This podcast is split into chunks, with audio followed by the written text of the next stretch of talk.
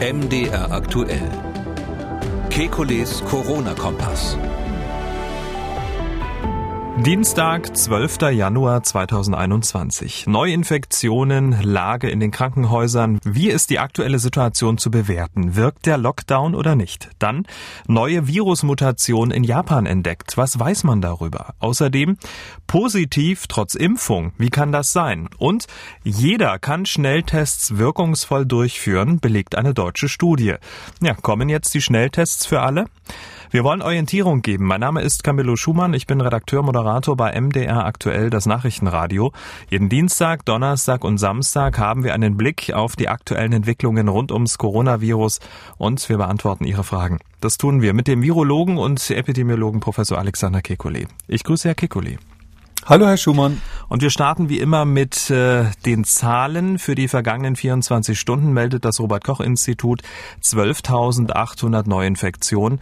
Das sind äh, so über den Daumen 900 mehr als am Dienstag vor einer Woche.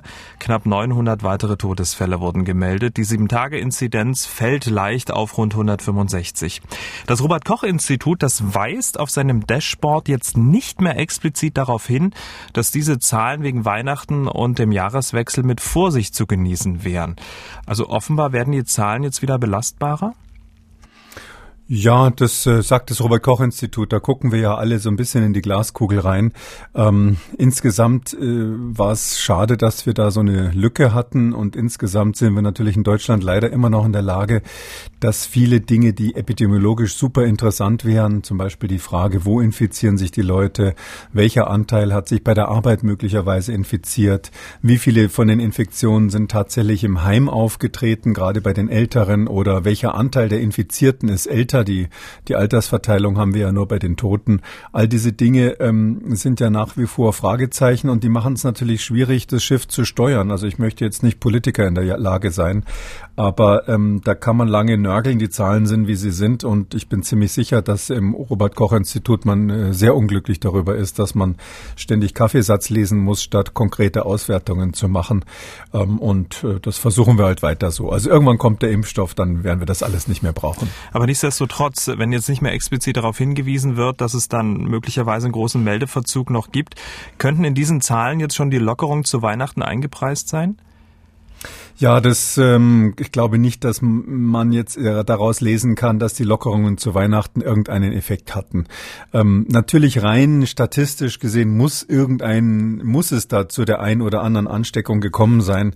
Ich glaube aber auch, dass das Setting Weihnachten, das sind ja jetzt nicht so Party-People, die sich heimlich irgendwo in einem Keller in einer Großstadt treffen, sondern das waren ja doch meistens, schätze ich mal, vernünftige Menschen, die wussten, worauf man achten muss. Und ähm, das ist ja immer der wichtige Unterschied Unterschied? Ähm, geht man davon aus, dass jeder Kontakt gefährlich ist? Ähm, das verneine ich ja ganz klar, sondern man muss unterscheiden zwischen gefährlichen Kontakten und solchen, wo die Menschen sich geschützt haben. Und ich glaube, letzteres war, war das Übliche an Weihnachten. Hm. Ähm, wenn die Zahlen jetzt möglicherweise so ein bisschen belastbarer werden und wir jetzt so mit 12.000 ähm, ja doch ein relativ hohes Grundrauschen haben, heißt das, wir haben weiter ein hohes Grundrauschen und der harte Lockdown wirkt nicht? Ja, das ist so. Also der, der, sogenannte harte Lockdown hat ja eine ganze Reihe von Schwachstellen. Ich mache da einfach immer diese vier Schwachstellen auf. Ähm, erstens ist es so, dass wir in den Wohnungen immer noch oder in, in, da, wo die Menschen wohnen, immer noch ähm, Infektionen haben, dadurch, dass Infizierte ja nicht in Isolation außerhalb gebracht werden können in Deutschland. Ähm, zweitens ist es so, äh, dass wir am Arbeitsplatz noch große Lücken haben. Es gibt ja im Bereich des Arbeitsschutzes ähm, jetzt ganz neu, die meisten sind kurz vor Weihnachten rausgekommen, Empfehlungen der Berufsgenossenschaften.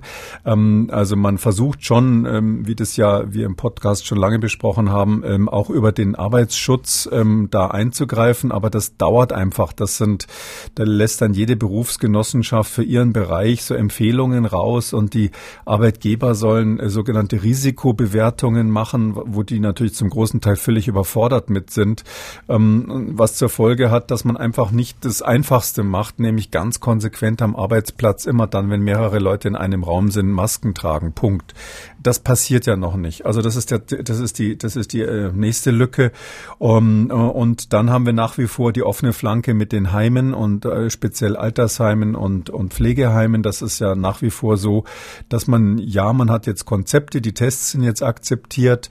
Ähm, vieles ist auch verschriftlicht worden, aber wenn man sich das durchliest, das habe ich natürlich gemacht, mein lieber Scholli, was diese Heimbetreiber da jetzt alles machen sollen und bewerten sollen, statt ein paar einfache Regeln in, an die Hand zu geben. Auch die Frage, wer überhaupt die Schnelltests dann machen sollen, in welcher Frequenz und so, das ist alles offen.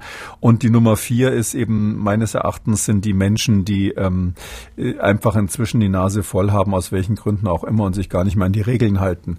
Äh, diese vier Punkte sind der Grund meines Erachtens, warum der Lockdown nicht so perfekt wirkt. Aber ich bin ganz sicher, dass wir in der nächsten Woche sinkende Zahlen weiterhin sehen werden. Das, das wird nie in den Bereich von, sage ich mal, 50 gehen, also Inzidenz 50 pro 100.000.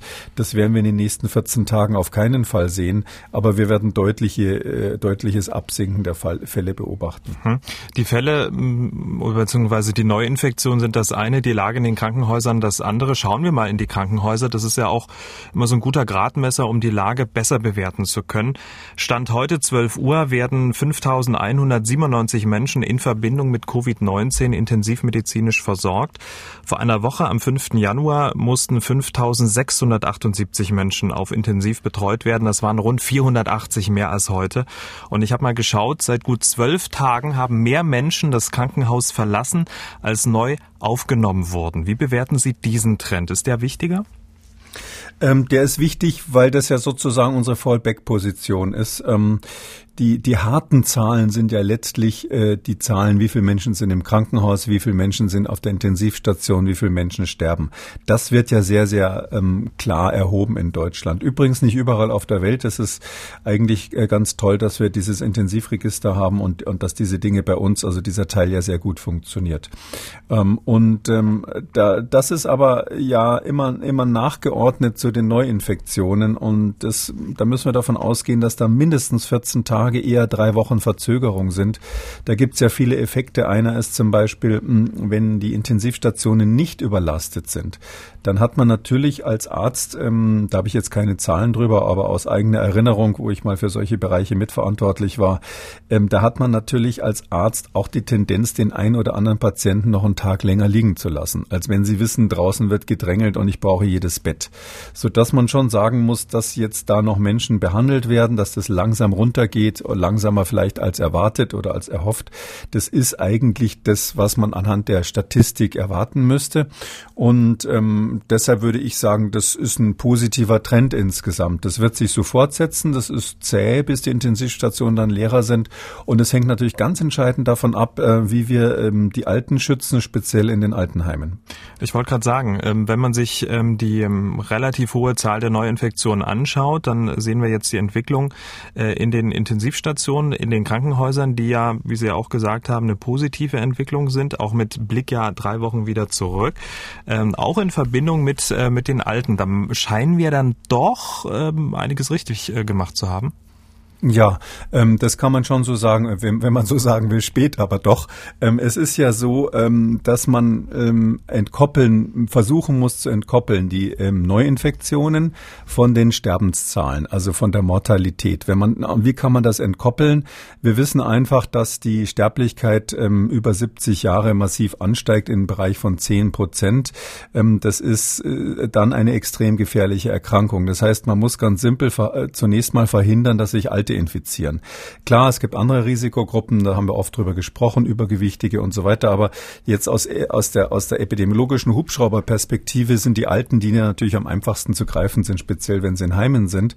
Und wenn man die schützt, und da sind ja jetzt äh, Bemühungen im Gange, dass jetzt die Schnelltests endlich kommen langsam, dass die Konzepte seit Weihnachten äh, kommen, dass die Heime auch verstanden haben, was man da macht und so weiter. Und zusätzlich jetzt in den nächsten Wochen ja richtigerweise ganz priorisiert die Alten speziell in den Heimen zuerst geimpft werden, dann werden wir das schaffen, wofür ich ja schon sehr, sehr lange plädiere, nämlich eine Entkopplung der Sterblichkeit von der, von der Inzidenz. Und mhm. dann können wir uns eventuell auch höhere Inzidenzen als diese berühmten 50 pro 100.000 leisten. Ich bin optimistisch, dass das in diesen, in den nächsten Wochen in diese Richtung gehen wird. Also können wir uns so ein, so ein, so ein Grundrauschen von, ich sage jetzt mal, um mal ein paar Zahlen zu nennen, zwischen 8 und 10.000 Neuinfektionen pro Tag leisten und müssen jetzt nicht gleich wieder an einen neuen Lockdown denken. Das ist ja, das ist genau meine äh, alternative Strategie, wenn ich mal so sagen darf, die, die ich da im Auge habe. Statt jetzt zu sagen, wir müssen unter die Inzidenz von 50 kommen, ähm, damit die, ähm, damit die Gesundheitsämter die Nachverfolgung wieder mehr oder minder vollständig hinbekommen, kann man ja auch so rum argumentieren, dass man sagt, ähm, solange wir es schaffen zu verhindern, dass viele Menschen dran sterben, ist es ja nicht so schlimm, wenn wir ähm, vor allem bei jüngeren Leuten ein gewisses Grundrauschen an Infektionen, ich möchte möchte nicht sagen zulassen, aber ähm, schweren Herzens in Kauf nehmen. Und mhm. wissend, dass übrigens natürlich, das kann man nicht oft genug sagen, auch da manchmal der eine oder andere dann plötzlich auf der Intensivstation landet. Das kann auch einem 30-Jährigen, 35-Jährigen mal passieren. Ist eine Ausnahme, die überleben das auch meistens, aber schön ist es nicht, kann ich sagen.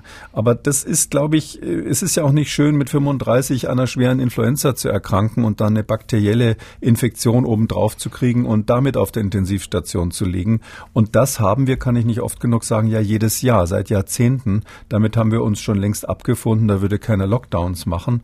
Und darum glaube ich, dass das eine Strategie wäre, die schon funktionieren kann, wenn man ähm, vielleicht auch noch es schafft, zusätzlich zu der Nachverfolgung durch die Gesundheitsämter, wie ich das ja vorgeschlagen habe, ein privates Nachverfolgungssystem aufzulegen, ähm, was dann die Kapazität, wenn man so will, erweitert. Dann, dann kann man sich, sage ich mal so als Zahl, vielleicht auch eine Inzidenz von 80 oder 100 leisten ähm, sofern äh, deswegen nicht mehr gestorben wird. Hm. Ich habe ja ähm, Zahlen zwischen 8 und ähm, 10.000 äh, genannt. Das war willkürlich. Ne? Je weniger, desto besser. Das war jetzt nur, um das ein bisschen... Ja, da sind wir uns ja voll, vollkommen einig. Aber was ja hier immer sozusagen als weißer Elefant im Raum steht, ist ja die, sind ja das, was, was ich sekundäre Kollateralschäden äh, der Pandemie nenne. Also Kollateralschäden, die nicht durch das Virus selber entstehen, sondern durch die Gegenmaßnahmen. Und das haben wir ja doch ganz massiv. Ja, wenn man jetzt guckt, das ist ziemlich deutlich. Die Psychiater sagen, äh, dass die Menschen depressiv werden, dass Menschen mit vorhandenen Erkrankungen ähm, Verschlimmer, Verschlimmerungen bekommen. Äh, wir wissen von den Ärzten, dass Operationen immer noch verschoben wurden, dass Leute sich nicht zum Arzt trauen. Von den wirtschaftlichen Schäden habe ich jetzt überhaupt nicht gesprochen. Also wir haben schon auf der anderen Seite der Waagschale gute Gründe, ähm, es anders zu machen. Ähm, sogar vielleicht den Grund, äh, der mir eigentlich ganz wichtig ist, dass wir die Bevölkerung nicht verlieren dürfen bei der ganzen Diskussion. Ich fordere da, ja da so eine Art Begründungskultur, ähm, dass wir die Maßnahmen wirklich auch fachlich gut begründen müssen, weil, weil das wäre das Schlimmste, wenn uns äh, gerade in Deutschland, wo die Menschen der Regierung ja sehr, sehr viel Vertrauen auch entgegengebracht haben, wenn das jetzt wegbröckelt und wir bei den künftigen Maßnahmen, die auch nicht einfach werden, wenn, wenn, wenn es jetzt an die Impfungen geht und Leute hinten in der Schlange stehen oder die Frage ist, was sollen Leute machen, die geimpft sind, die müssen ja dann weiter gewisse Schutzmaßnahmen einhalten, obwohl sie selbst kein Risiko mehr haben. Wir brauchen dieses Vertrauen und diesen Goodwill der Bevölkerung und den dürfen wir uns jetzt nicht durch äh, überzogene Maßnahmen verspielen. Und darum gibt's eben, wenn ich so sagen darf, auf der anderen Seite der Waagschale auch diese sekundären Kollateralschäden. Und deshalb muss man sagen, ja, je weniger ähm, Kranke, je weniger Tote natürlich, desto besser. Das ist ja ohne Frage. Aber man muss das auch so balancieren, dass die Menschen dann auch perspektivisch mitmachen. Man darf nicht nur die nächste Woche anschauen, sondern wir müssen tatsächlich mindestens das nächste halbe Jahr im Auge haben. Perspektive ist genau das Stichwort und bleiben wir bei den Zahlen und schauen auf den Stand der Impfung. Die Zahlen veröffentlicht das Robert Koch Institut ja jeden Tag gegen Mittag, blöderweise erst mal nach unserer Aufzeichnung. Ähm, wir haben deshalb den Impfstand vom 11. Januar, also vom Montag. Rund 613.000 Menschen wurden geimpft, davon 238.000 Bewohner in Pflegeheimen. Die vergangenen Tage bis auf Sonntag wurden rund 50.000 Menschen pro Tag geimpft. Herr Kekulé, Sie sagen ja immer, wir müssen mehr Menschen impfen, als sich infizieren.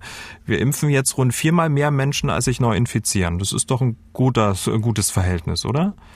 Ja, ich glaube, dieses Überholmanöver, wie ich es mal genannt habe, das, das könnte sogar gelingen. Das muss auch gelingen. Ähm, bei den Infizierten muss man natürlich immer eine ziemlich hohe Dunkelziffer dazu rechnen. Ich würde mal sagen, Faktor 10 da einzurechnen, ist sicherlich nicht falsch. Mm, und wenn wir jetzt fünfmal so schnell sind mit den Impfungen, dann sind wir dabei aufzuholen. Das weiß ja keiner genau, wie groß die Dunkelziffer ist, sonst würde sie nicht so heißen. Und ähm, ich glaube, das ist ganz wichtig, dass wir bei den Impfungen da ähm, äh, Gewinnen. Man muss auch dazu sagen, ähm, es gibt ja jetzt viele Leute, die sich beschweren, das war ja zu erwarten, ja, und da ist es wieder zu langsam und da sind irgendwie fünf, äh, fünf ähm, Kisten Impfstoff nicht an den Mann gekommen, das muss ja immer gekühlt oder weggeworfen werden. Ähm, ja, sowas passiert, wo gehobelt wird, da fallen Späne, aber ich glaube, unterm Strich ist es so. Wir sind in Deutschland mit der Logistik äh, wirklich ganz gut aufgestellt. Das haben wir dafür, dass das ja aus dem Boden gestampft wurde, gut gemacht. Der Hase liegt im Pfeffer an der Stelle wirklich bei der Beschaffung der Impfstoffe. Und das ist ja letztlich ein EU-Problem, wo man, wo man sicherlich nochmal diskutieren muss, warum die EU hier offensichtlich so beraten wurde, dass sie diese RNA-Impfstoffe nicht äh, bestellt hat, zumindest nicht in einem großen Umfang bestellt hat. Ähm, da, da meine ich auch, sollten sich die Leute, die die EU-Berater waren in dieser Situation, die sind ja bekannt, die sollten sich da mal äh, dazu äußern, wie es eigentlich zu dieser Fehleinschätzung gekommen ist. Ähm, ich bin ganz sicher, dass das nicht nur politisch entschieden wurde, sondern äh, dass die fachliche Frage, welche Sorte nehmen wir denn jetzt im Juli, August, ähm, wo das ja alles anhand von äh, wissenschaftlichen Studien, die noch keineswegs äh, äh, in Stein gemeißelt waren, entschieden werden musste. Da, da muss wissenschaftlicher Sachverstand eine Rolle gespielt haben. Ähm, ich erinnere mich gut an die Diskussion 2009 bei der Schweinegrippe. Da gab es ja die Schutzkommission, wo ich da die Arbeitsgruppe biologische Gefahren geleitet habe. Da haben wir selbstverständlich uns ganz massiv dazu geäußert und gesagt, der und der Impfstoff muss jetzt bestellt werden für die Schweinegrippe. Wie Sie wissen, hat man uns dann, ist man uns dann nicht gefolgt gefolgt bei dieser Empfehlung, aber trotzdem stand diese Empfehlung im Raum und ich könnte die als Berater jederzeit wieder aus der Kiste ziehen und sagen, schaut mal her, das war unsere Empfehlung, die Politik hat sich nicht dran gehalten. Und deshalb würde ich eigentlich diesem Beratergremium der Europäischen Kommission von Frau von der Leyen schon empfehlen, mal jetzt rauszuholen, welche Empfehlungen sie denn damals gegeben haben im Juli, als die Bestellungen gemacht wurden. Und an dieser Stelle muss man auch sagen, dass ähm, ja auch nachverhandelt wurde. BioNTech Pfizer hat ja zum Beispiel angekündigt, die Produktionsmenge von 1,3 auf 2 Milliarden erhöhen zu wollen. Also mit anderen Worten, da ist noch einiges in der Pipeline, was dann auch äh, ja nachgeschossen, in Anführungszeichen, werden kann. Ja, da ist, äh, da ist so ein bisschen bei dieser optimistischen Aussage ist dabei, dass das zweite Werk in Marburg an den Start mhm. geht. Ja, die haben das ja um mindestens einen Monat vorgezogen. Das ist schon sportlich. Also das äh, sicher kriegen die da auch jede Hilfe, die sie brauchen. Aber wenn man weiß, wie solche Prozesse sonst in der Industrie ablaufen, muss man sagen, Hut ab. Die pharmazeutische Industrie hat eigentlich weltweit äh, hier erheblich dran gearbeitet, ihr Image zu verbessern, muss ich sagen. Ähm, man muss aber auch sagen, dass jetzt diese Ankündigung von BioNTech Pfizer, das äh, steht dann so im Kleingedruckten, die da ist schon mit dabei, dass man rausgekriegt hat, dass man pro Ampulle mehr Impfstoffe raussaugen kann, als äh, ursprünglich mal ausgewiesen war. Ähm, und ähm, das heißt also, es ist nicht nur eine echte Steigerung der Produktionskapazität, sondern es ist auch eine Umrechnung da, äh, insofern jetzt diese Restmenge, die da immer mit drinnen ist in der Ampulle, dass die jetzt sozusagen auch als verimpfbar deklariert wird. Das ist ja gerade ganz neu von der Europäischen Zulassungsbehörde EMA ähm, entschieden worden. Da waren die auch extrem schnell. Also so schnell habe ich von der EMA überhaupt noch nie eine Entscheidung mitbekommen, muss man sagen. Auch in der Zeit, wo sie noch in London war. Damals waren die ja äh, wirklich sehr, sehr gut auch und jetzt sind sie in Amsterdam. Die haben also da wirklich quasi über Nacht diese Zulassung ähm, ähm, erteilt. Das ähm, ist, dass man also auch diese Reste, die da noch drin sind, in der Flasche verwenden darf. Mhm. Das ist mitgerechnet bei der Produ sogenannten Produktionssteigerung vom Pfizer BioNTech. Man muss ja auch dazu sagen, dass normalerweise, also fünf Dosen ging ja raus, jetzt sind sechs, 20 Prozent mehr und die Restmenge, die musste bisher mit den Flaschen entsorgt werden. Hört sich jetzt für mich äh, auch an wie ein Unding eigentlich, dass man das wegschmeißt einfach. Ja, das ist ja eine Sache, die schon vor vielen Wochen, das äh, sofort nach der Zulassung in den USA, äh, wo es ja äh, früher zugelassen wurde, war das klar, ähm, ähm, dass man, dass die Leute sofort gesagt haben, Mensch, da ist immer so ein, ein, ein Norgal, würde der Bayer sagen, also eine kleine Neige noch drinnen, ja, so wie das Rest vom Bier. Und ähm, da gibt's diesen schönen, äh, schönen Ausdruck Norgal-Sammler. Ja, das heißt, das sind in Bayern bei den Bierfesten, also Oktoberfest zum Beispiel, äh, so Leute, die kein Geld haben, die gehen da rum und nehmen die äh, leeren, quasi leeren Biergläser, schütten sich das alles zusammen, bis sie eine ganze Masse wieder voll haben ähm, und können so gratis Bier trinken. Und so ein bisschen hat man das bei den äh, äh Impfdosen in den USA schon gemacht, weil man gesehen hat, da ist immer so ein bisschen was übrig. Ähm, immer ein bisschen was übrig lassen. Warum macht man das eigentlich? Warum kann man es nicht genau definieren? Ja, das ist äh, absoluter Standard, wenn man so, so, so Ampullen hat für mehrere Verabreichungen.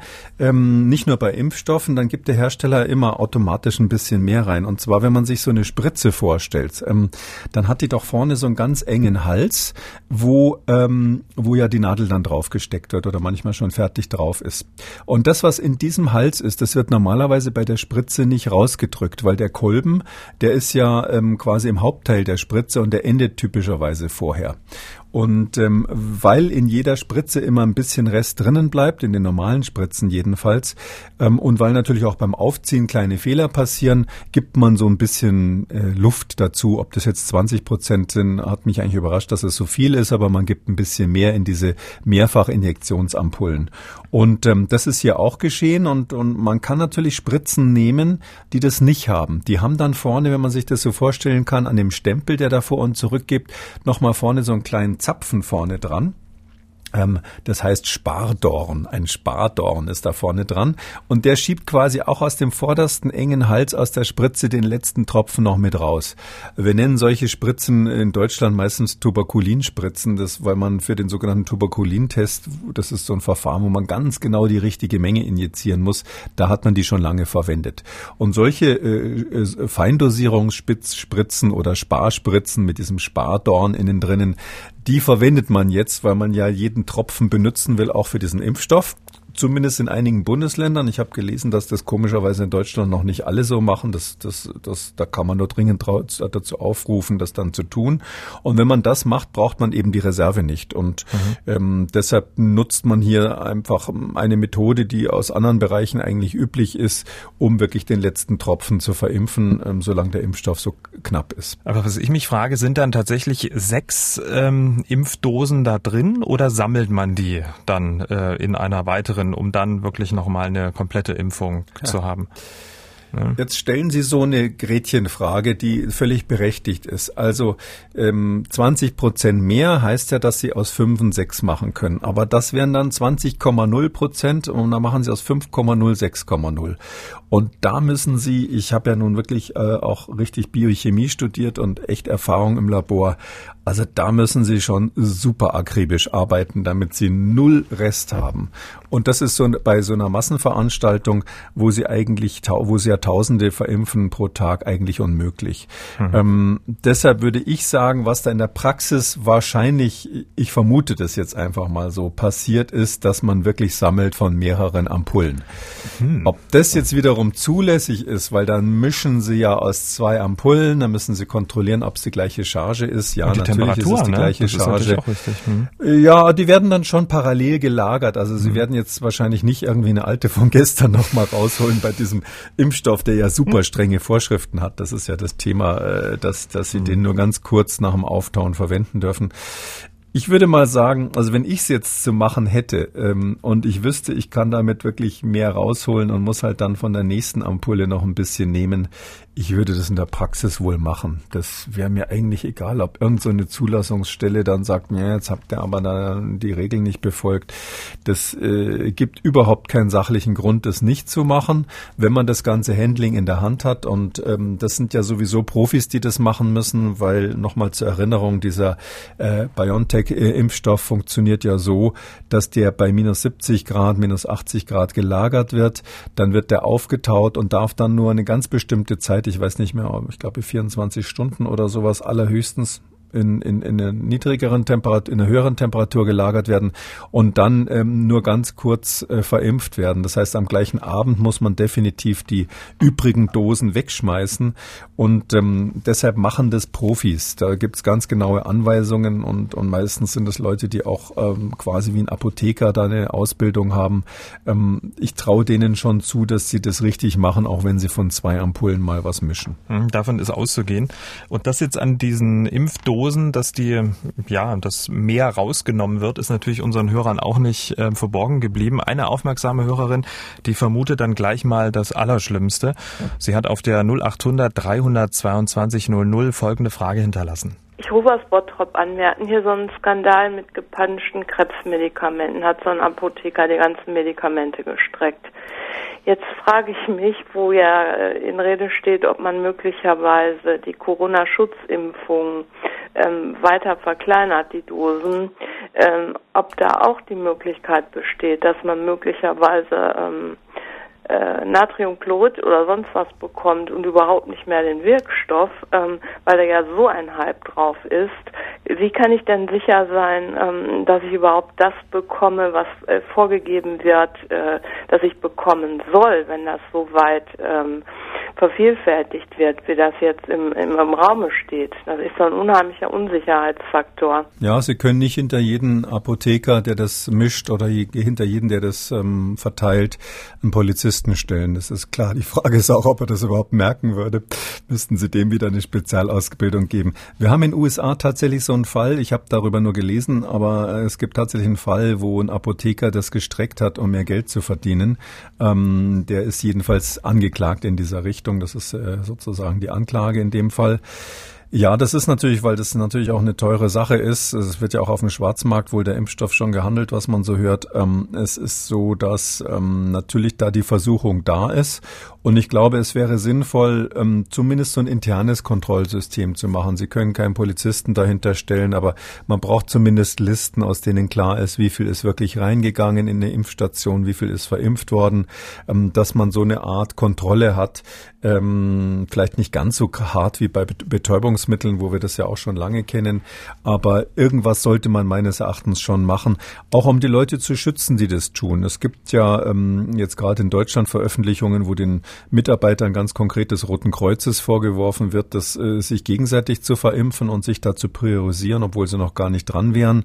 Ähm, und ähm, das ist natürlich ein schwerer Vorwurf. Und wenn es dann solche Listen gäbe, wo ganz klar ist, wie viele Ampullen haben die gehabt, wie viele Leute haben die geimpft, ähm, dann hätte man zumindest eine gewisse Kontrolle und man könnte auch ähm, diese, diese Helfer, die sich ja da wahnsinnig ins Zeug legen und das ehrenamtlich machen und ähm, die natürlich äh, äh keine solchen Betrugsgedanken haben, höchstwahrscheinlich zu 99,99 Prozent, die könnte man da auch schützen vor solchen mhm. Vorwürfen. Aber die Kontrolle wäre ja dann die zweite Impfung, ne, die man ja unbedingt braucht zum Beispiel?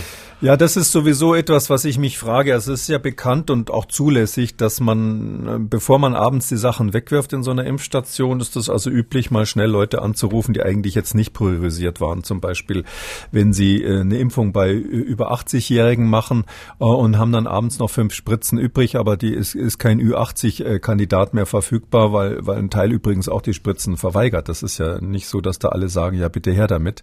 Ähm, und ähm, dann ist es also zulässig, bevor man das in den Müll schmeißt, äh, schnell mal, weiß ich nicht, paar Krankenschwestern anzurufen und zu sagen, komm vorbei, wer auch immer greifbar ist, äh, dann aus der nächsten Priorisierungsgruppen, medizinisches Personal in dem Fall, ähm, zu sagen, ihr kriegt jetzt die erste Impfung. Ich frage mich, wie das bei den Leuten, die das außer der Reihe bekommen haben, mit der Auffrischimpfung nach drei bis vier Wochen ist. Also, weil die müssten ja dann irgendwie eine Sonderregistrierung haben oder sich nochmal quasi nach drei Wochen anstellen und hoffen, dass wieder abends was übrig bleibt. Das ist nicht so wahrscheinlich.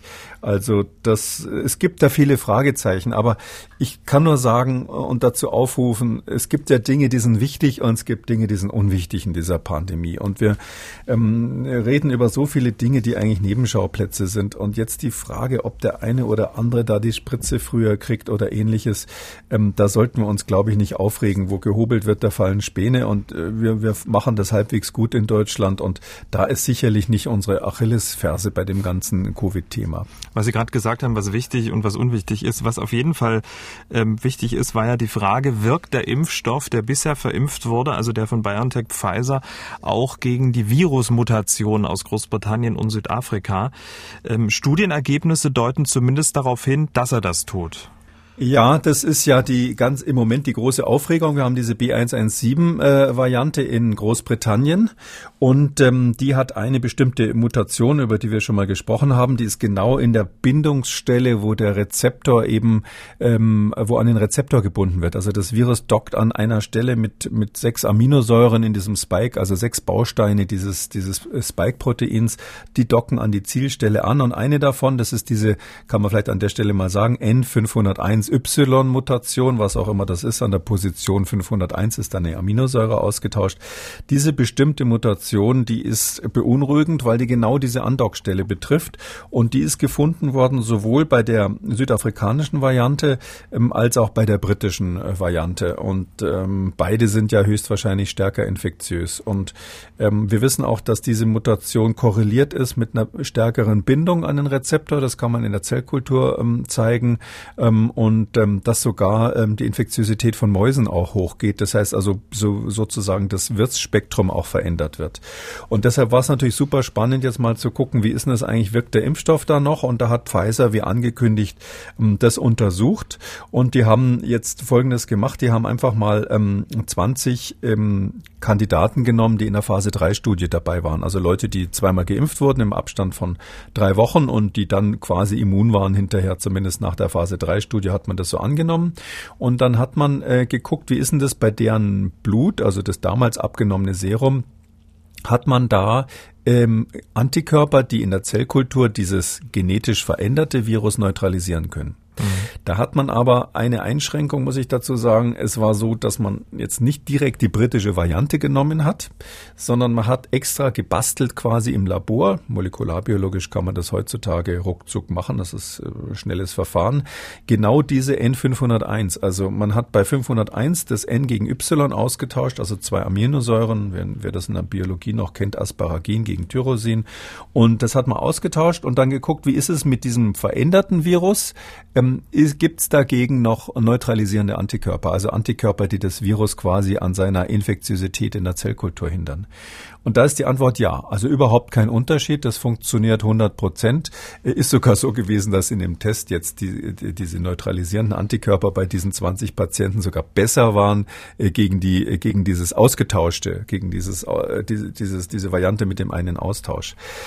Mm, das heißt also, ganz schlimm wird's nicht. Aber man muss natürlich, wie alle wissenschaftlichen Ergebnisse, erstens ist natürlich ein Preprint, muss man immer dazu mhm. sagen, aber das wird schon stimmen. Man muss das einordnen. Und muss sagen, es sind, es sind ja in der britischen Variante insgesamt 23 Mutationen. Acht davon sind im Spike drinnen, eine davon in dieser Rezeptorbindungsdomäne. Und jetzt hat man von diesen acht im Spike relevanten Mutationen eine einzige ausprobiert. Mhm. Es gibt aber eine ganze Reihe weiterer. Und ähm, wir wissen nicht, ob dieses Gesamtpaket ähm, also nicht nur diese Punktmutation, sondern die Variante, die in England zirkuliert, ob da diese Neutralisation genauso gut funktioniert, das wissen wir noch nicht. Und es ist natürlich ein Laborexperiment und man hätte ja keine Phase 3 Studie gemacht, wenn man sich nur auf die Laborexperimente verlassen hätte. Dann hätte man es ja bei der Phase 2 auch belassen können. Ähm, die Frage, ob jetzt sozusagen die Infektion wirklich im wirklichen Leben verhindert wird, hm. die ist damit auch nicht beantwortet. Ein weiterer Mankos der Studie finde ich nur 20 und sie war ja auch nicht unabhängig. Also das hat Pfizer ja selber gemacht. Und dann, ja, das hat Pfizer zusammen gemacht damit. Die, die haben da in Texas, äh, Universität Texas in Galveston, die, die, haben mit denen schon lange eine Kooperation. Pfizer sitzt ja in der Nähe von New York City. Und ähm, die haben mit denen schon lange eine Kooperation und äh, die werden das natürlich klar, die haben das zu den Leuten geschickt, die das drauf haben und die das auch wahrscheinlich für die Phase 2, ähm, Phase 3 Studien gemacht haben. Ähm, das finde ich ja, also ich sehe da jetzt ehrlich gesagt kein Problem. Ich habe jetzt an der Stelle keinen Hinweis darauf, dass man da ähm, das ein bisschen schön gerechnet hat. Ähm, und 20 äh, reicht in dem Fall aus, meines Erachtens, weil man wollte ja nur sehen, ist da ein Unterschied. Man hat quasi das, das Virus äh, verwendet, was eins zu eins äh, die Vorlage war für den Impfstoff und verglichen ähm, mit einer Punktmutation, wo diese fünf, äh, Stelle 501 in der Rezeptorbindung verändert wurde. Und wenn sich da absolut kein Unterschied findet, dann ist zumindest diese kleine Aussage meines Erachtens bei 20 Serien schon, die ist schon handfest an der Stelle. Hm. Und dass sich das Virus ja auch immer stärker an den Menschen anpasst, ähm, so wie ne, bei diesen beiden Mutationen, beweisen ja auch weitere Meldungen, und zwar, dass in Japan eine neue Mutation gefunden wurde, und zwar bei vier Menschen, die aus Brasilien nach Japan eingereist waren. Was weiß man darüber? Ja, also das ist in Japan wirklich die absolute, wird das so als Horrornachricht äh, gehandelt. Da gibt's ja die Japan Times und verschiedene andere Zeitungen dort, die man auch von hier aus lesen kann. Und die überschlagen sich also jetzt mit Alarmmeldungen. Ähm, also aus meiner Sicht ist es so, da ist schlicht und ergreifend eine brasilianische Variante importiert worden. Das war ja nur bei vier Touristen, wo das gefunden wurde. Die heißt auch für die Leute, die Lust haben, das nachzuschauen, die heißt jetzt nicht mehr B117 wie die britische, sondern B11248. Ähm, und das ist die aus Brasilien meines Erachtens, die einfach dort in Japan mal aufgetaucht ist bei so einer Familie, die da eingereist ist. Ähm, diese brasilianische Variante kennen wir schon länger. Die wird in Japan möglicherweise so gehypt, weil die haben ja im Moment ein Riesenproblem. Die japanische Strategie funktioniert ja nicht. Ich sage das auch deshalb, weil es in Deutschland Leute gab, die damit geliebäugelt haben. Die haben ja in Tokio jetzt gerade den Notstand ausgerufen und haben massive An Anstieg der Fallzahlen.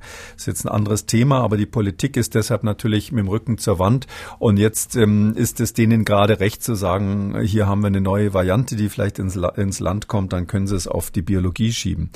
Ähm, was dahinter steht, ist, dass eine, diese brasilianische Variante, die kennen wir schon seit ein paar Wochen, die hat insgesamt zwölf Mutationen in diesem Spike, also in diesem, ähm, in diesem S-Protein, was quasi diesen Ausläufer vom Virus macht, mit dem eine, von dem eine Stelle dann an die Zielzelle andockt und davon eine Mutation in der Rezeptorbindungsdomäne, also wirklich unter diesen sechs Aminosäuren, die genau andocken. Warum ist das wichtig?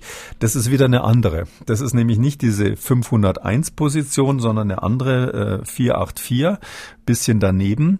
Und ähm, das ist deshalb wichtig, weil wir bei dieser Mutation tatsächlich sehen in Brasilien, die breitet sich massiv aus, hauptsächlich im Nordosten von Brasilien, ähm, Norden, Nordosten, Nordwesten von Brasilien, also Amazonas da oben und Bahia, wer die Region da kennt.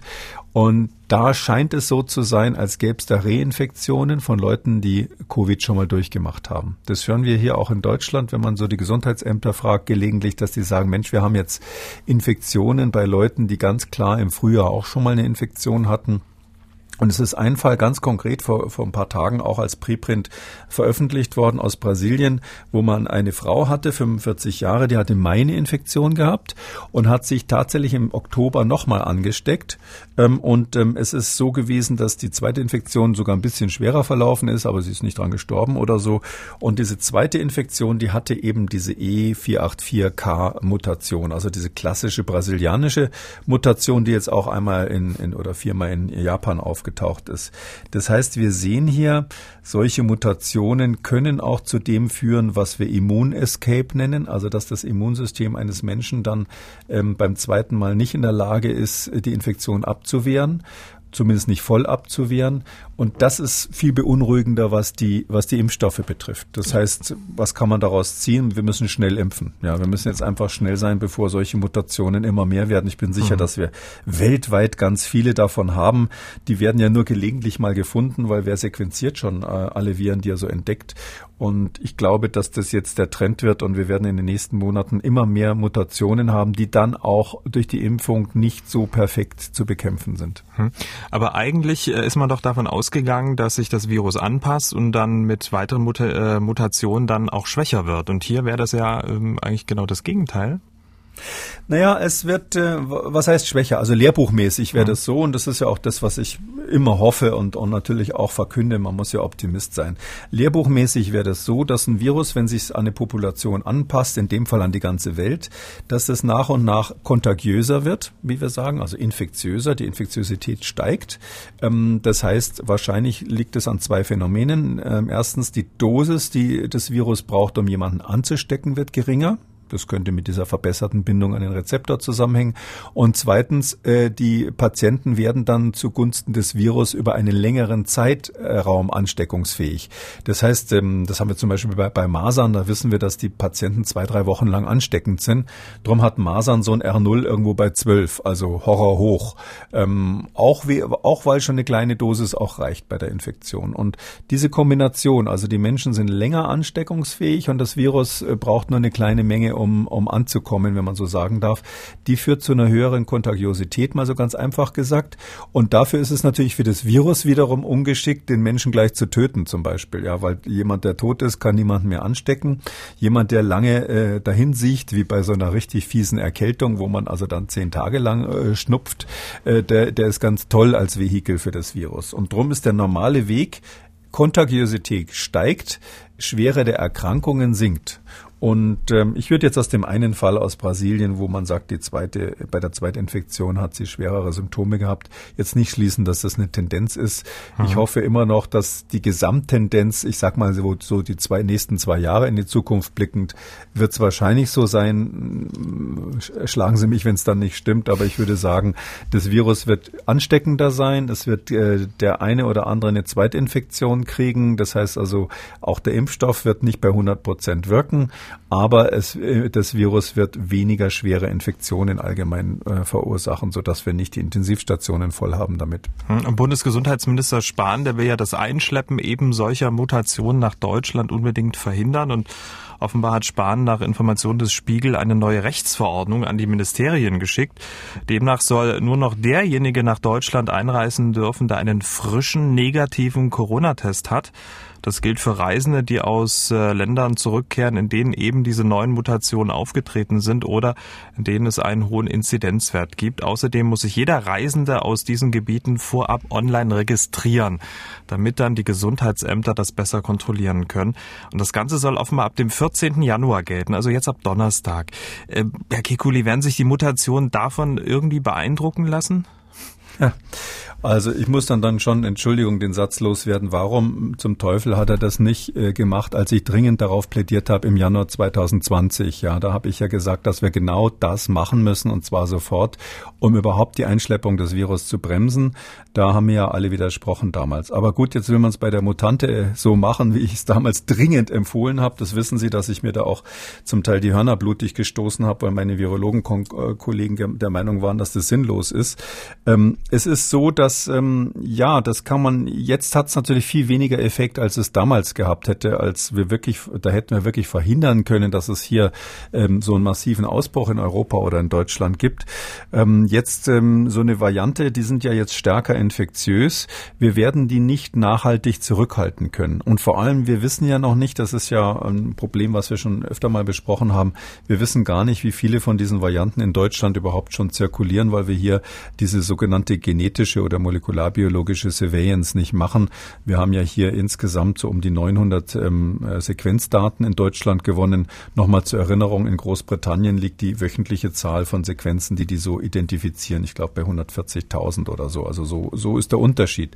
Das heißt also, wir sind hier an dieser Stelle, an dieser Stelle sozusagen blind, was die, das Infektionsgeschehen im Lande betrifft. Ich finde es richtig, ähm, an der Stelle vorsorglich erstmal zu sagen, das war ja damals auch meine Empfehlung, als es überhaupt losging in Wuhan, erstmal zu sagen, bevor wir mehr wissen, machen wir lieber erstmal zu. Ja, bevor Sie wissen, ähm, ob der Hund, der da auf Sie zuläuft, äh, Sie beißt oder nur spielen will, gehen Sie mal lieber davon aus, dass er beißen könnte, ja, äh, weil dann haben Sie das Risiko erstmal minimiert und wenn er dann nur spielen will, können Sie immer noch nett zu ihm sein und streicheln. Und so ähnlich ist es hier auch. Ähm, es kann sein, dass wir in drei, vier Wochen äh, dann äh, plötzlich feststellen, dass bei uns äh, diverse Varianten, die höher infektiös sind, bereits äh, zirkulieren. Ich glaube auch überhaupt nicht, dass sich das begrenzen lassen wird auf die südafrikanische und die britische. Wie gesagt, wir haben jetzt gerade über die brasilianische gesprochen, die wohl jetzt schon in Japan aufgetaucht ist, wobei man sagen muss, bei der brasilianischen ist noch nicht nachgewiesen, dass sie wirklich höher infektiös ist, aber es ist möglich. Und ich bin ganz sicher, dass weltweit noch viele, viele weitere zirkulieren. Aber ja, solange das alles noch Fragezeichen sind, weil wir zu wenig genetische Analysen in Deutschland machen, ähm, würde ich sagen, es ist richtig, erstmal äh, die Schotten dicht zu machen. Und das will der Bundesgesundheitsminister hier machen, da hat er recht. Äh, es kann gut sein, dass man dann zwei Wochen später sagt, okay, wir haben es umsonst gemacht, wir haben schon so viele Varianten im Land und da kommen auch aus allen Ecken welchen. Wir wissen gar nicht, wo wir in der Welt dann noch irgendwelche Einreisekontrollen verhängen sollen, dass man das wieder zurückdreht. Aber so als erste Reaktion äh, finde ich das richtig. Auf jeden Fall reagiert er da wesentlich besser, als, ähm, als das Virus in Wuhan damals ausgebrochen ist. Aber trotzdem gibt es Ausnahmen dieser Rechtsverordnung oder sind offenbar geplant. Das gilt nicht für Diplomaten und äh, unter anderem auch nicht für Geschäftsreisende. Für, von, von, von denen gibt es ja auch eine Menge. Also müsste sowas dann nicht für alle gelten? Oh, das habe ich jetzt gar nicht gewusst. Also bei den Diplomaten ist es so, da gibt's, das ist juristisch schwierig, weil für Diplomaten äh, gilt ja, wenn ich das richtig verstanden habe, wenn die Diplomatenstatus haben, äh, dass äh, das Fremdland quasi keine Bestimmungen über die treffen darf. Das muss das eigene Land machen. Das, ähm, da kann man aber auch davon ausgehen, dass das ist ja eine privilegierte Reisegruppe, ähm, dass die, dass die schon sehr engmaschig kontrolliert werden. Ich glaube jetzt nicht, dass es so viele Länder gibt, wo die Diplomaten Diplomaten sich ähm, komplett ähm, unachtsam verhalten oder ohne Kontrollen einreisen würden. Und ich glaube, wenn es eine Empfehlung für Diplomaten gibt, werden die meisten äh, Länder das auch ähm, natürlich einhalten, äh, ohne dass man das per Rechtsverordnung festlegen muss. Ich glaube, das kann man auch gar nicht bei, bei ausländischen Diplomaten. Und das ähm, Zweite ist bei, äh, bei Geschäftsreisenden, ja, da könnte man das festlegen. Und da muss ich sagen, ja, das ist wieder so eine Lücke, die verstehe ich zumindest nicht. Vielleicht äh, gibt es dazu eine Begründung. Ich fordere ja äh, seit neuerdings wirklich eine Begründungskultur, weil das einfach schwierig ist, das nachzuvollziehen. Ähm, vielleicht gibt es eine Begründung, warum das bei Geschäftsreisenden nicht gehen soll. Wir haben ja im Moment die Situation, dass sowieso kaum Urlaubsreisende unterwegs sind wegen der Restriktionen. Ähm, und ähm, es geht ja hauptsächlich um Geschäftsreisende. Und dass man ausgerechnet die jetzt davon ausnimmt, verstehe ich ehrlich gesagt auf Anhieb nicht. Ähm, ich würde eigentlich sagen, Sie erinnern sich an die erste Einschleppung von Covid-19 SARS-CoV-2 durch eine ähm, chinesische Mitarbeiterin eines Autozulieferers bei München, äh, die aus Shanghai kam. Das war ja eine Geschäftsreisende. Also es gibt keine Evidenz dafür, dass Geschäftsreisende immun gegen das Virus wären. Nicht? Nee, tatsächlich nicht.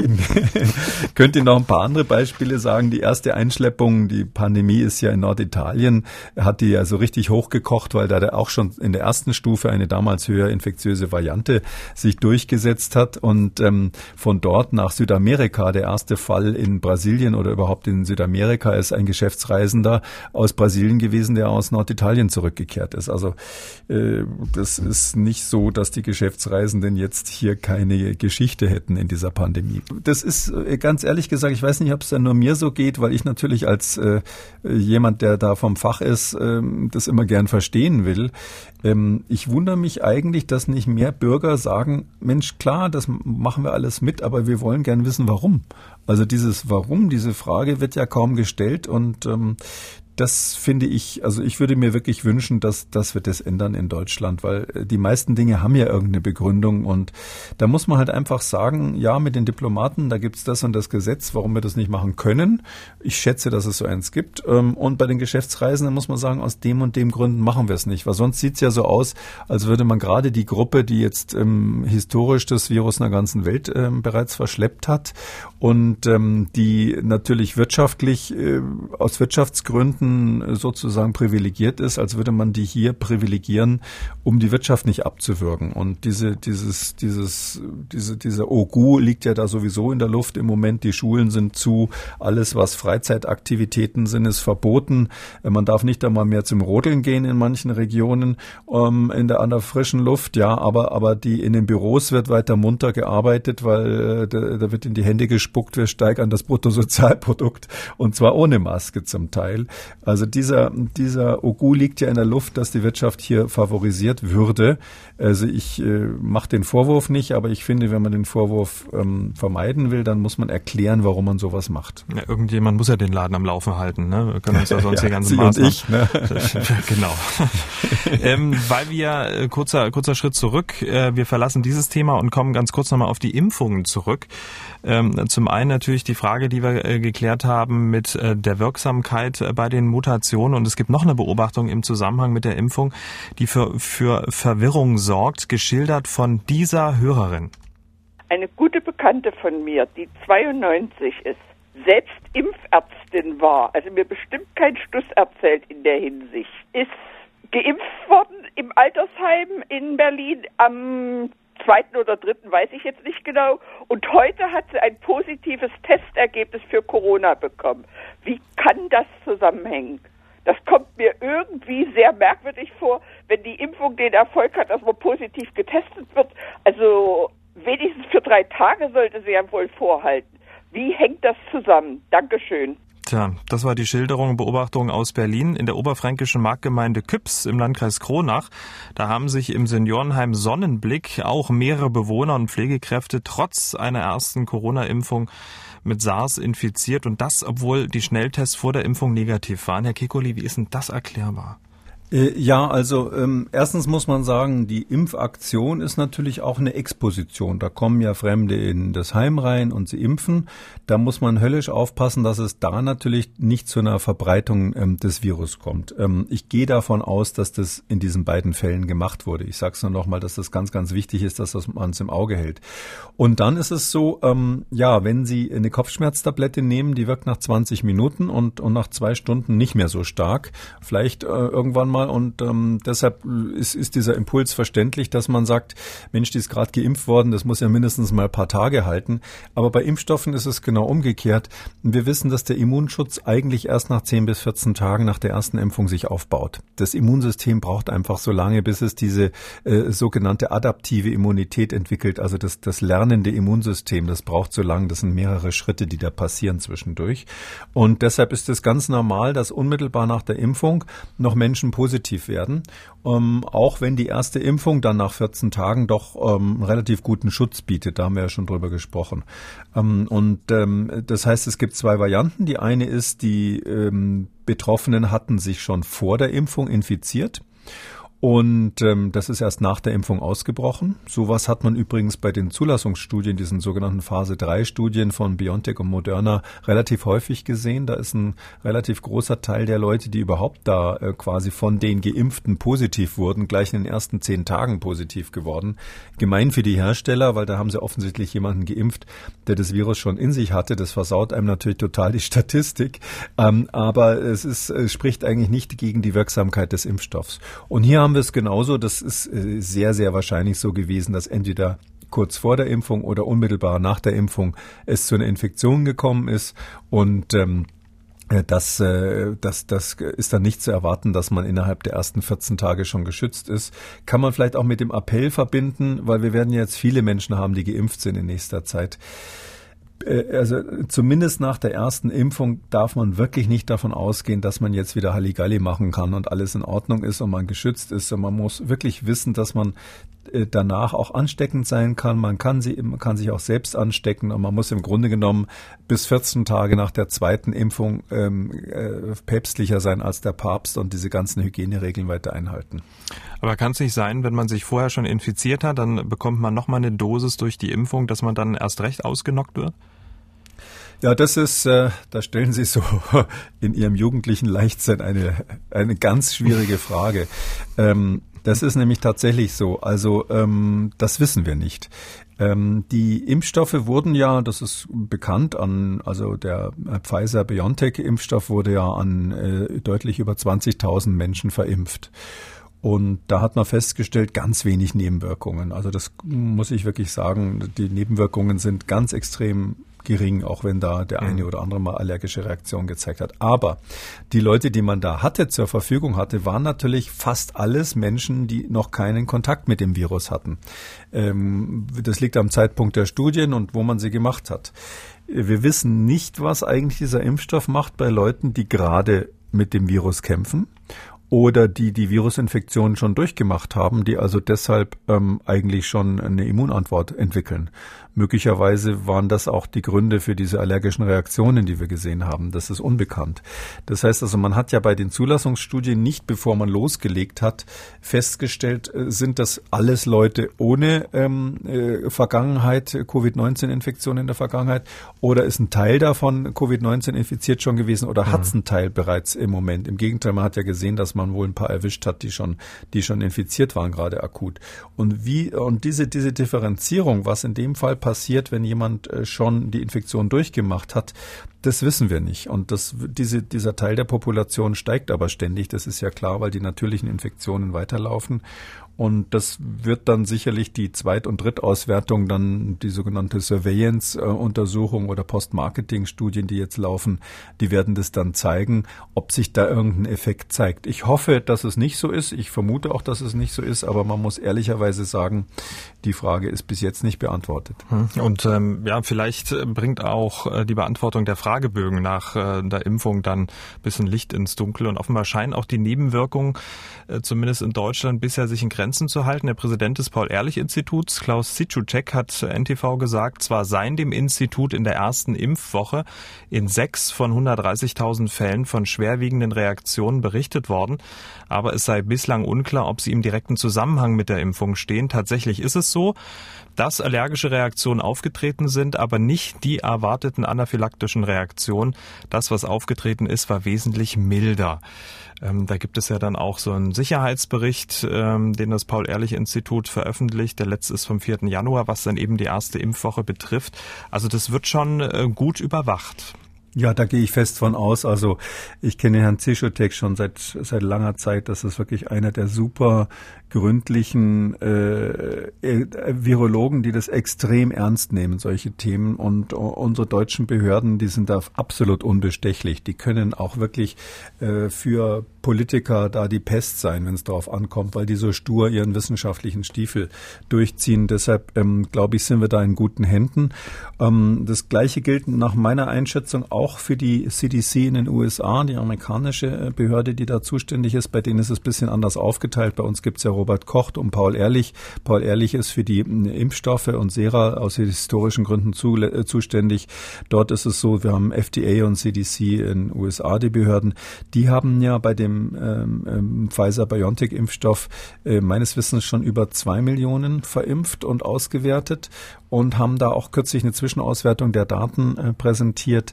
Das hält sich absolut in Grenzen. Ich glaube, da waren ein oder zwei sehr schwere Infekt äh, äh Verläufe dabei, wobei man immer sagen muss, Mensch, zwei Millionen, ja. Wenn Sie zwei Millionen Menschen an einem Tag X ähm, fragen, was hast du gerade für Erkrankungen, ähm, dann haben Sie immer irgendeinen dabei, der plötzlich gestern schwer krank geworden ist.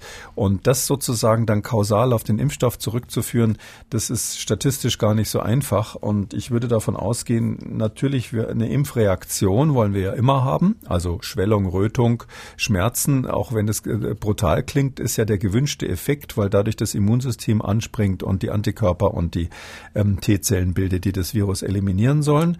Und der Übergang von diesem, von dieser lokalen Wirkung oder auch allgemeinen Wirkung, dass man dann ein, zwei Tage vielleicht schlapp ist, ein bisschen Fieber hat, ähm, zu der echten allergischen, das ist ein fließender Übergang. Das empfindet auch jeder ein bisschen anders und manche Menschen sind empfindlicher. Und ja, es gibt immer Leute, auch jeder Kinderarzt kann das bestätigen, dass alle ein, zwei Jahre kommt das in seiner Praxis vor, dass der ein Kind impft und das hat dann eine allergische Reaktion. Da muss der seine Notfallkoffer rausziehen, vielleicht den Notarzt rufen. Das ist dramatisch, aber im Verhältnis zu den Millionen, die geimpft werden, ist das eben selten und man weiß auch nicht ganz genau, woran es liegt. Mhm. Deshalb würde ich sagen, ähm, in dem Fall, solange wir jetzt nichts hören von unerwarteten massiven Nebenwirkungen und wir haben jetzt schon Millionen verimpft von diesem Impfstoff weltweit, gehe ich davon aus, dass der sicher ist. Beim Deutschen wirkt's anders, das ist klar. Beim Deutschen Nein. wirkt's. Das ist übrigens auch ein wichtiger Punkt. Also äh, wir wissen, dass solche Sachen, solche genetischen mhm. Dinge tatsächlich nach Ethnien auch unterschiedlich ja. sind. Ob sie dann mhm. farbigen oder einen Kaukasen impfen oder sonst was, das ist ein Unterschied. Und das wird noch spannend. Ja, da, das kann schon sein, dass man dann feststellt, dass es bei dem einen oder anderen besser oder schlechter oder häufiger oder seltener Nebenwirkungen gibt. Aber da kann man nur sagen, das ist ja bei der Infektion genauso. Mhm. Also es gibt ja Leute, die reagieren auf auf solche Virusinfektionen, die stecken, die drücken das irgendwie weg ähm, ohne irgendwas. Und andere sind also ganz massiv krank.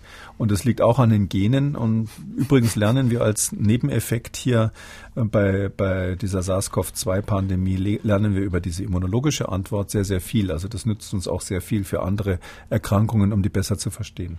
Ja, und diese Nebenwirkung, weil es werden ja jetzt ähm, jeden Tag so über den Daumen 50.000 äh, Menschen geimpft, die Nebenwirkung kann auch jeder selbst im Paul-Ehrlich-Institut melden. Da gibt's einen Link, kann man dann ausfüllen und über seine, ja, über, über sein Befinden berichten.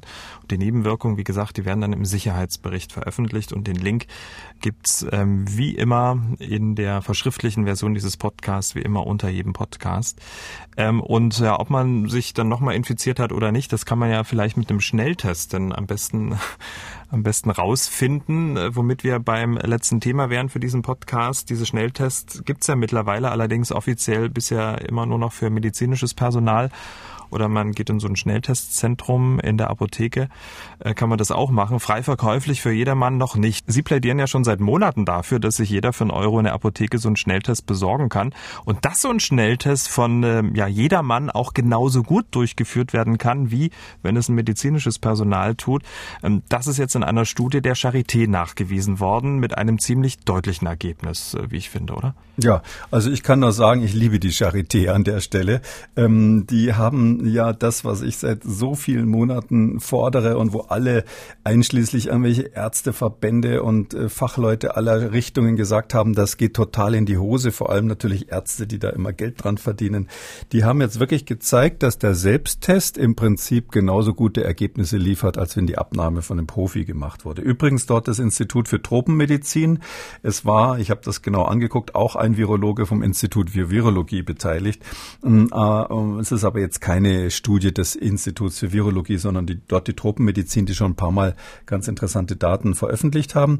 Die haben sich da eine Runde von Probanden genommen, 146 an der Zahl, und haben denen einfach nur eine schriftliche Anleitung in die Hand gedrückt. Und ähm, diese Anleitung, da waren kleine Bildchen dabei und dann mussten die sich selber da den Nasenrachenabstrich machen, was ja nicht ganz trivial ist ähm, für ähm, Leute, die da keine Erfahrung haben. Also das wurde nicht angelernt, sondern wirklich nach der Papierform sollten die das machen. Und trotzdem war es so, dass man kurz sagen kann, die Ergebnisse gleich gut waren, als wenn die Profis das machen. Die ähm, Sensitivität, also die Nachweisquote dort lag bei dem Selbsttest bei 82,5 Prozent für den Antigen-Schnelltest. Also die mussten sogar auch das Tropfen hinterher selber machen, also den Antigentest komplett selber durchführen. Und bei den Profis, wenn die Profis gemacht haben, war es 85 Prozent. Also diese 2,5 Prozent sind aber kein wirklich signifikanter Unterschied. Und das Wichtigste ist, ähm, wenn der Test negativ war, und darauf kommt es ja hauptsächlich an, wenn man sich selber testet und negativ testet, heißt es ja, man hat das Virus mit dem Schnelltest nicht nachgewiesen, dass die Übereinstimmung der negativen Tests war zwischen den selbstgemachten Tests und den Tests, die die Profis gemacht haben, 99,1 Prozent. Also mehr geht eigentlich nicht bei so einer Studie. Und dann haben sie noch eine weitere Auswertung gemacht, weil ja diese Schnelltests immer die Besonderheit haben, ähm, dass sie ähm, eigentlich hauptsächlich Leute mit einer höheren Viruslast erkennen. Also dass Leute, die ganz wenig Virus im Rachen haben, möglicherweise bei den Tests nicht erkannt werden. Da haben ja ähm, viele Leute gesagt, deshalb dürfen wir die, die, nicht verwenden. Und mein Argument ist ja, ähm, dass ich sage, de, gerade deshalb sind sie epidemiologisch brauchbar, weil wir wollen ja gar nicht die aus dem Verkehr ziehen, die gar nicht infektiös sind und nur noch ganz, ganz wenig Virus im Rachen haben. Und da ist es so, dass bei denen, die eine hohe Viruslast haben, also die klar ansteckend waren, da war die, äh, waren die Ergebnisse, dass 96,6, also rund 97 Prozent ähm, richtige Nachweise waren. Also in 97 Prozent hat man tatsächlich die dann gefunden, positiv.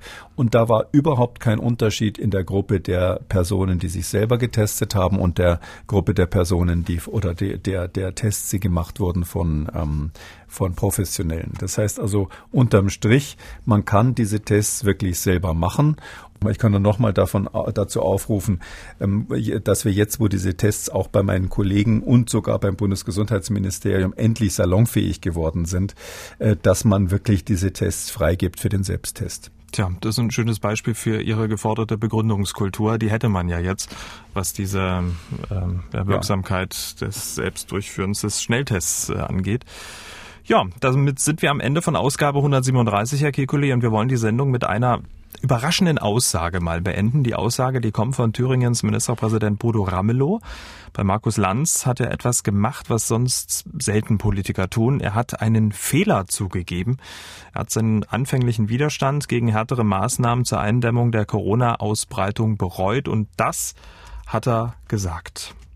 Ich habe mich von Hoffnungen leiten lassen, die sich jetzt als bitterer Fehler zeigen. Und äh, ich habe, äh, ich muss das einfach sagen. Ich äh, weiß auch, habe es noch genau im Ohr, dass die Bundeskanzlerin eindringlich gesagt hat, es werden Zahlen auf uns zukommen. Da werden wir noch sehr, sehr, sehr, sehr uns daran erinnern und wünschen, dass wir sie wieder hätten. Und ich muss sagen, sie hat recht gehabt und ich habe Unrecht gehabt. Hört man selten, oder? Kann man so stehen lassen, ne? Ja, das kann man so stehen lassen. Vielleicht aus meiner Sicht, man muss jetzt aufpassen, dass äh, sowas nicht in die Gegenrichtung umschlägt, weil im Moment schreien ja alle nach immer härteren Lockdowns und, und noch geringere Fallzahlen. Gerade die Länder, die früher dagegen waren, also Sachsen und Thüringen, sind ja jetzt äh, die Speerspitze der Bewegung bei den Einschränkungen. Ähm, also Hoffnung ist, wie Herr Ramelow richtig sagt, für einen politischen Profi kein guter Ratgeber. Aber Angst ist auch kein guter Ratgeber. Und ähm, deshalb bin ich eben sehr für eine Versachlichung. Und da muss man jetzt aufpassen, dass man nicht emotional in die Gegenrichtung schlägt, sondern Wissenschaftlern wird ja immer vorgeworfen, dass sie so kaltblütig sind und dass sie so sachlich sind. Ja, aber was soll man sonst machen? Nicht? Also weder Hoffnung noch Angst, sondern wir müssen wirklich die, die, die Evidenz uns anschauen und da plädiere ich ja wirklich dafür, dass die bisschen besser wird, dass wir besseres Zahlenmaterial haben für die Entscheidungsfindung. Vielen Dank, Herr Kekulé. Wir hören uns dann am Donnerstag wieder. Sehr gerne, freue ich mich drauf, Herr Schumann. Sie haben auch eine Frage, dann schreiben Sie uns mdr aktuell-podcast.mdr.de oder Sie rufen uns einfach an, kostenlos geht das 0800 322 00. Kekules Corona-Kompass als ausführlicher Podcast auf mdraktuell.de, in der ARD-Audiothek, bei YouTube und überall, wo es Podcasts gibt. Ja, wer das ein oder andere Thema nochmal vertiefen möchte, alle wichtigen Links zur Sendung und alle Folgen zum Nachlesen unter jeder Folge auf mdr aktuell.de. MDR aktuell. Kekules Corona-Kompass.